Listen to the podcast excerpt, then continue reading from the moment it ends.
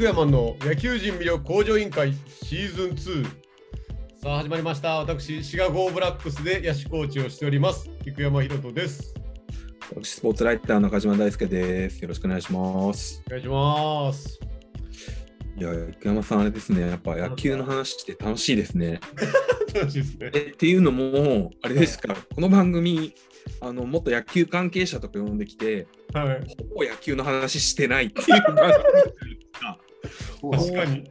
初めてぐらいじゃないですか、こんな野球の話したの。あそうかな。だって赤沼はね、淳平君が今アメリカ行ってやってます。けど、確かに育山がキャリアが面白すぎてあ野球の話全然しないんですねって言われて。この番組野球の話しないんですよって言ってたから。確かに。育山がキャリアに興味ありすぎるから変な人のキャリアを掘りたがるっていう悪い癖があるんでねいややっぱりプロ 元プロ野球選手に野球の話聞くの面白いなって思いました。もうライターライター魂に気がついてる感じですね。そうですね。まあファンファンみたいなもんですけどね。いやまあねもう好きで始まってる仕事ですもんね。まあでも1回目はね野球の話したんで2回目は福山さんの大好きなキャリアの話。いやーね前回も話したけど清子さんと僕生山がねあのズームであのあれ結構3時間ぐらい話したんちゃうかな？23時間？最初1時 ,1 時間枠でセットして3時間ですね。え3時間なんか何の？でも結局そんな野球の話なんか何もしてないですよね多分。ほぼしてないですね。うん、結局キャリアの話とかななってて。でだからまあまさしく今日聞こうと思ってるそのどうやって転職活動したかみたいな話って、はいはいはい。僕もあの2018年にアイランド U でキャリアデザインセンターって言って選手のキャリアをどうするかっていう活動をしてた時に、はい。やっぱり選手がそうやって引退後にどうやって就職先とかを選ぶかっていう話で、まあ、いろんな選手の話とかを聞いてる中ででいろんな記事も読んでる中でやっぱり何人かおもろい転職転職の仕方してるなっていう人たちがいてその一人が九五さんやったんでだから絶対直接一回話聞いてみたいなと思ってそういう話をなんやかんや話したら知らん間に3時間経ってたみたいな。そうですね。あっという間でしたね。あっという間でしたね。はいだから今日はね、僕は僕だけその話聞いちゃってる感じなんで、今日はそのはいリスナーの皆さんにも、はいその流れというか、実際2000何年まででしたっけ、現役が。18ですね。18で、だから18の、あれなんですか、やっぱ18年は危ないって思ってたって言ってましたっけ？そうですね。もう夏前ぐらいにはちょっと怪しいな。もうそのその時あの1回目一軍上がれてなかったんですよ。うん。夏前ぐらいまで。で、なんかこう、まあちょっと抑える時もあるんですけど、なかなかチャンスないなっていう感じで、でも僕自身も、まあ、ちょっと幕末きついな、落ちてきて、なんか、ちょっとこう引き出しなくなってきたなっていう感じもあって、はい、そろそろだなっていうのは感じてましたね。で、そうなった段階でどういう動きをしていったんですか？で、まず、ちょっとこう、6月、7月ぐらいなんですけど、ちょっとやばいなと思ってきて、で、なんかこう、キャリアのこう、まあ、デザインの仕方というか、こう、歩み方みたいな本があったので、うん。まずそういうのをこう読んだりして、で、したらなんか、たまたまその書いた本の、あの著者っていうか、それがそのコンサルティングのうん。特化したそのエージェントだったんですね、転職エージェントの。なんで結構コンサルがいいよみたいなうん。感じの文脈の本で、お、なんかコンサルいいじゃんってその時初めて知って、うん。で、なんかまあ要はその汎用的なスキル、あの、うんなんか専門性のある職はつかないけど、まあいろんなこうプロジェクトとか回したりとかするような仕事がメインだったりするんで、まあその汎用性のスキルつけれるみたいな、しかも短期間でって書いてあったんで、まあ僕32歳だったんで、その時、まあ、引退して短い期間でスキルセットするにはいい職種だなって、その時初めて思って、で、そこから、そうっね。まあ夏過ぎてぐらいで、まあでもとはいえなんか自分はどんな仕事を、あのーなんですかね、社会に出たらあるのかなと思って、エージェントとかに登録して、うん。でまだ占領外受ける前だったんですけど、すげえよな、その通り。でエージェントの人にちょっと話聞いて、まあ今、ピコさんだったら、こんな仕事を今紹介できますって感じで、あの、いろいろ紹介してもらったりして、あ、なるほど、こんな感じかと思って、で、そうこうしてるうちに10月になって、あの、まあ、占領外になって、うん。で、とはいえなんか、めっちゃ最後の最後まで望みを持ってやりきろうと思ってたんで、トライアウトを受けてっていううんうん感じで、でもその10月以降は自分でも練習しつつ、あの OB 訪問じゃないですけど、社会人になったあの先先輩方というか、うん妹と話聞いたりとか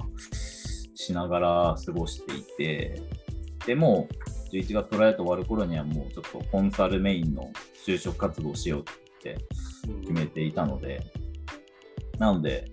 引退し、えー、だから11月中旬ぐらいですかね。うん。もうオファーなくて、引退決めて、でもそこからですね、就職活動を本格的に始めたの。いやー、今の一連の流れ聞いてても、やっぱ変わってますよね。変わってるというか、少数派っすよね。完全にその現役時代からキャリアの本を読むなんて、まあ、なかなかないっすよね、多分。そうっすね。なんで、もうチーム内では誰にも相談とかはしなかったですね。できなかっああ、そらそうやわ。うんだって遠征のバスとかで勉強してるだけで白い目で見られるああ、そうう。そうそうそう、ほんまに。本当すごい世界ですよね。なんかだから、漫画本は、あなんかあれやのに、た。うん。漫画はみんな読んでるのに、他の本読んでるだけで、なんか、お前野球に集中せみたいに言われるみたいな世界になって 意味わからんと思いながらやってましたけど、僕も現役時代。そうそうそうですね。漫画は OK なんやっていう。いや、やばいっすよね。セカンドキャリアのエージェントに登録したなんてことが知れたら大変なことになりますよ。もう、どえらいことっすよね。うんそんなもん漫画読んでるよりよっぽど人生のためになるのに。野球集中しろ。漫画もやっぱりまあ、人生のためにはなりますけど、うんとはいえね、先につながるかって言ったらね、やっぱそういう行動を起こせるっていうのが、なんかね、さっきの前回のあれか、その査定の話もそうですけど、まあ、そういう思考がどっから来んねんとは思いますよね。前例が別にあるわけじゃないところに対して、うんどういう思考でそういう行動を取っていくんかがめっちゃ興味ある。僕もわかんないですけども、多分そういう意味で言うと、えっとまあ、ここ今回キャリアに関しては、やっぱりその外に、外っていうかそのなんて野球界から離れるっていうことに対して、あんまりこうネガティブには正直捉えてなかったっていうのはで、うんまあ、むしろ、なんていうか、自分がこう、野球をやる上で、ずっと目標を持ってやってきたのに、こうどんどんこう何をやってもうまくいかなくなってきて、こう伸びしろを感じなくなったときに、ああ、もう違うことやりたいと思っちゃったんですよね。すげえな。なんかそその、その状況が結構苦しくて、うんだったらこう違うことだったら勉強して、自分のいくらでもこう持ってるものを伸ばせると思ったんで、うんだったら他のことをやりたいなって、うんはい、思っちゃったんですよね。でそのじゃあ最後の2018年はその野球的なモチベーションはどんな感じだったんですか？超しんどかったですね。なんかこう、やっぱり最後の最後までやりきるっていうのは、あのもちろん一番大事なことで、うで、ただこう、なんていうんですかね、まあ、正直、僕結構2軍で、その時50試合ぐらい投げたんですよ、その年ん。マ。ジか。で、3連投とか普通にするし、え なんかもうそ、そもう2軍で馬車馬のように投げてたんで、もう正直、結構、もう、なんていうんですか、1軍の戦力としてちょっと正直見られてないっていうのは、なんとなく使われ方でも、まあ言い方悪いですけど、自分ではそう思っちゃって、うんでも、やっぱ、いその少しでも望みがある以上は、まあ、もしかしたら1軍で怪我人が続出する可能性もあるし、確かに。1軍にいつ上がるチャンスももちろんあるので、なんでまあそういうチャンス、少ないチャンスがいつ来てもいいようにと思って、その中でモチベーションを保ってやるっていうのが、うん。めっちゃしんどかったです。あしんどいわな。はい。まあ、先が見え、先が望めないのにモチベーションって基本持てないですよね。なんか自分を成長させるとかじゃないとね。そうっすね。だからまあ、逆に戦力外って言われたときは、まあ正直結構、実際言われてやっぱしんどくて、うん。そうはしてたものの、なんか、やっぱり来たかっていう感じで、まあ一瞬ちょっとこう、寂しい思いとかはあったんですけど、逆にそこから結構切れたというか、その中でトライアウトを受けた理由は何なんですか理由は、あの、なんですかね、なんか、その10月の時点で辞めるよりも、なんか最後の望みをかりこうやりきって終わった方が、なんか自分の中でこう、なんかすっきり終われるなっていう、なんかそういう感じだったんですよ。であとは。これ結構トライアウトの実態だと思うんですけど、うんあれってもう最後のお披露目会みたいなああ、間違いない間違いない。だから、まあ、僕最後の試合、家族も来れなかったんで、あーはーはーはー2軍の試合でしたけど、まあ最後、確率で投げるときに、まあ、僕中継ぎでいつ投げるか分かんないかったんで、まあ、トライアウトだったら確率投げるんで、最後確率投げるときにちょっと見てもらおうかなと。いやーもう僕も受けましたけど結局あれってプロ野球の世界に入れたもんしか受けられないっていうある意味テストじゃないですか。ね。なんかあれはまあうん受け取ってよかったなと思います、あの空気感というか何とも言えへん。そうっすよね。盗塁盗塁とかしてもなんか めっちゃ寂しいみたいな。そうっすね。あれなんか、すっごい独特の雰囲気ありますね。なんかもうすごいぐなんか職員さんとかたまにポジションついて守ってるみたいな。合同トライアウトってまたなんか最近存在価値が言われてるじゃないですか。はいはい。うん要はほぼあそこから取られる人がいないって。はいはいはいはい。受けた側としてどう思いますか？あもう、そこで取られるとは正直あんま思ってないうん。うん。ですね。だから本当にやってる側は、本質じゃないんですよね。トライアウトの本質はつけてなくて、あくまでテストなんですけど、テストじゃなくて、僕らの中ではもう最後のけじめをつける場所みたいなうん。感じになってるところは正直あって、うん。でも逆にありがたいんですよ。うん。うまく利用させてもらってるんで、うん。それを。まああったらあったで別に、あのまあ、それはそれでちゃんと選手なり、選手それぞれ意味のある機会にはなるのは絶対そうなんですけど、うん。まあなんかそれぞれで意味付けして受けてる感はありますもんね。うん。だから僕の時ってまだ2回ありましたもん、トライアウトが。うん。あトライアウト2回あったんか、多分もう1回になったんですか。2回目なんてね、ほぼいなかったですもんねい。やいや、ほんま、なんか、せっかくやから記念に行って2回目とも受けましたもん。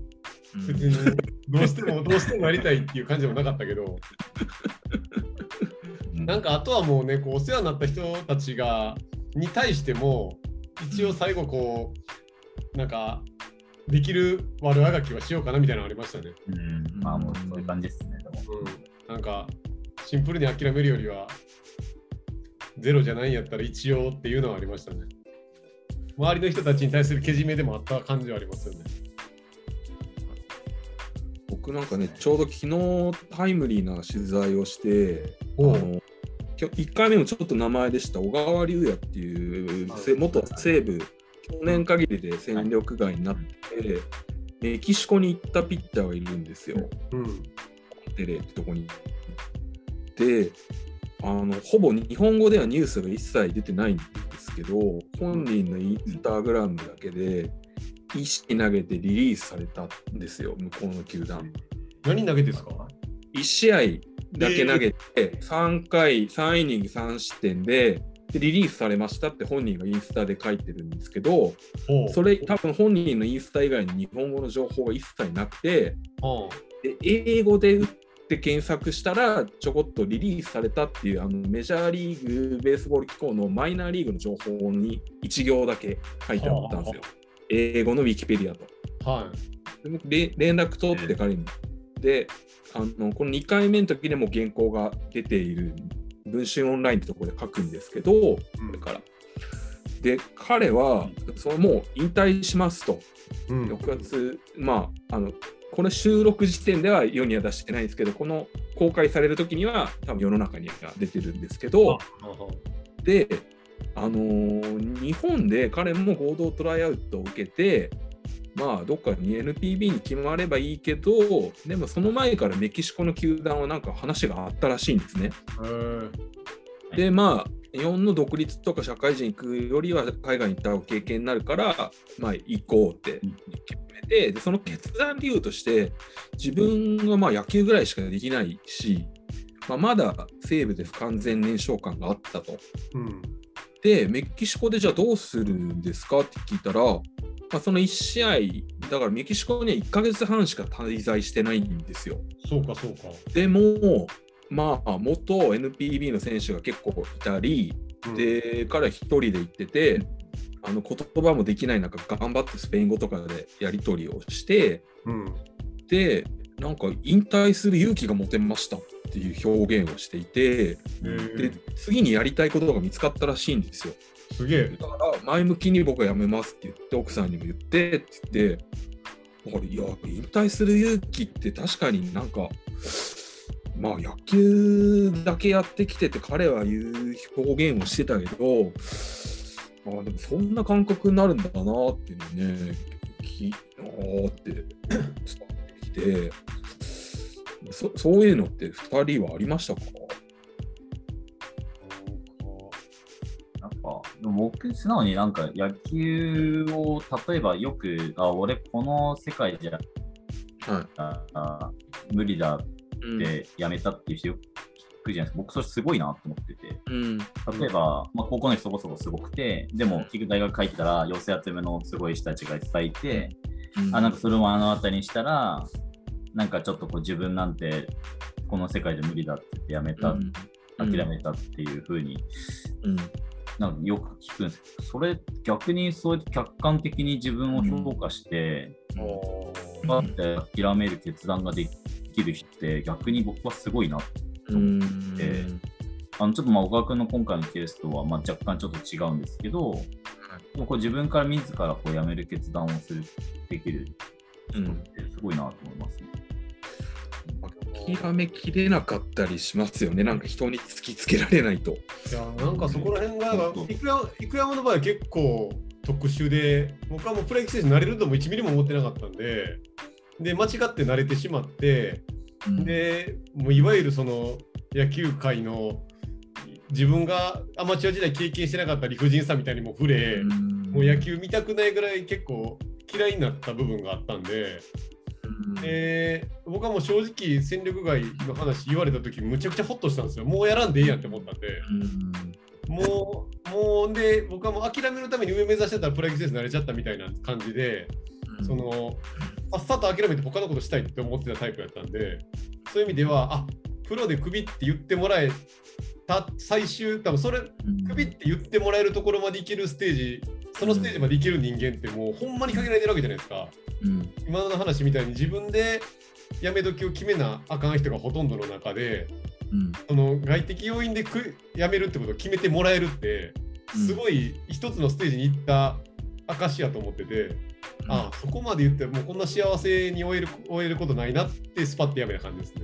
うん。うん。だからそういう意味では今僕独立リーグのコーチしてますけどやっぱりそこがその NPB と独立リーグの違いって大体まあもちろんクビって言われる子らもいるんですけど結構やっぱ自分でや引き際決めないとダメなんで。うん。それってうんキャリアの観点で言うとその準備はしやすいですよね事前に。うん。その自分で今年やめようでやりきろうっていうのやからそれこそキャリアの本読むみたいなのも、うん。NPB ってやっぱり決めきら相手に決められる人に決められるからどっかでやっぱみんなすがりつきたいというか、うん。来年もあるかもしれへんからって言ってキャリアの本読むんやったら野球のレベル上げるためになんとかしようみたいな感じになる思考の人が多分多いと思うんですけどうん。やっぱだからそれは個人的にはそうやって良かったなって思いますしうん。でもやっぱみんなむちゃくちゃその自分で引き際を決めることに悩んでる独立リーガーなんてむちゃくちゃいるんでやめるやめる詐欺はむちゃくちゃ毎年起こってるんで。やりきる感をね自分でつかめるって結構大変ですよね。いやー大変です。だからさ野球っていう競技って、まあ、いろんなところで話しますけど30ちょいぐらいが一番上手くなると思うんでだから自分が上手くなるってことだけ考えたら全然続けりゃそれ上手くなるんですけどね。うん。その他の社会社会人としての価値とかいろんなことを俯瞰して見る能力なかったらやうん。っぱ上は無理やなとかただ自分が上手くなるっていうだけやったらそれは続ければ上手くなるんで、うん。っていうのを総合的に見る子じゃなかったら適切な判断はやっぱできないですよね。そうっすね。だからね、小川投手とかも、まあ、だから要は、現現時点では世間の人たちはやっぱり1試合投げただけでクビになってて、いや、なんて辛いことにあったんだとしか見えないじゃないですか、それだけ見たら。うん、でも本人の中ではすごい見つかってたから、行ってよかったねってえ思いましためちゃめ。ちゃいい話ですよね、そういうのって。そうなんですよ。まあ本人がね行ったから。でそこに行くまでも元中日時代の通訳の人がねまあいろいろいや中に入ってたりとかねあったらしいから。うん。でなんか人のつながりがやっぱあこんな世界まで来て感じてられて僕はそういう仕事したいですって言ってて。えだからやっぱ一歩踏み出す人にはなんか見つかまあ踏み出さないと見つからない、ー、いやいや、ね、踏み出したからって見つかるとも限らないですけどほんまにそこの、ね、独立リーグの選手とかは、そこをね、やっぱ野球、野球も結局年齢でこう比べられるわけじゃないですか。うんこの選手とこの選手、どっちを残そうかなって時に年齢も絶対関わってくる、大きく関わってくるわけで、それって転職する時にもやっぱりいまだに未だにっていうかまあ年齢で判断されるんで1年年取るっていうことは他の業界に行ったとしてもやっぱりその年齢でこの能力っていうふうに見られるんでうん野球界で価値がなくなっていくのと同時に別の業界でもあの評価は厳しくなっていくっていう現実に気づいてない子らはやっぱ多いですよね。うんやややれるステージがあるがゆえに、やめるその機会がどんどんなくなってくる。あのさうん、サッカーサッカーがカテゴリーどんどん落としていくのとかも一緒ですけど、結局やれるアッシュがあってしまうがゆえに、まあ、それそれも彼らの人生やから別にそこを否定するつもりは全くなくてでもこういう可能性もある中で考えた方がいいでってことは言えるコーチではありたいなと思いますよね。うんそうですよね。難しいですね、かなり。めちゃくちゃ難しい問題ですね。あの、うん。まあやっぱり次のステージで、次のステージで、やっぱりこう、またこう集中してやるためには、やっぱある程度未練なく終わることって重要だと思ってるそうそうそうそう。うんだから、こう、未練なく終わるためにはやっぱやりきらなきゃいけないし、そうそうそうそうそうそう。でやりきると思えば、その分現役も長くなっちゃうしっていう、そうそうそうそう。今の現実的に言うと、すごく難しいバランスですよね。めちゃくちゃ難しいバランス。まあねでそれで見てやっぱり野球界ってないですけど他の競技ってデュアルキャリアっていう考え方がはいはいあはって、あの要は二軸でね要は独立リーガーも野球ともう一一つの軸であ何か活動するっていうあのある意味そういうリスクヘッジがあれば僕は並行してやっていくでも別にいいかなとい。やそ、それがね。なかなか難しいですよね今いやほんまにだから指導者がそれを許さないんで、基本的に。僕はもうどっちかやったら全然やっちゃってくださいタイプなんですけど、僕はもうどっちかって指導者の中では浮いちゃうタイプなんで。急に集中しないとダメですよ。ええがな、彼らの人生ねんから。野球に、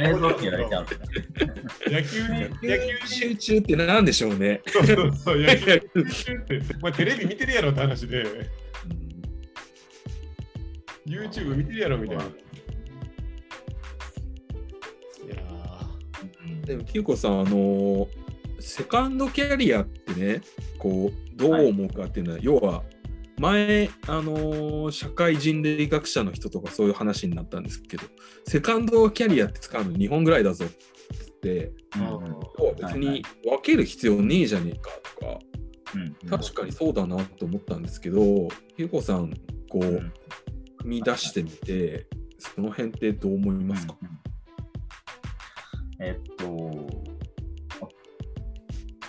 僕、し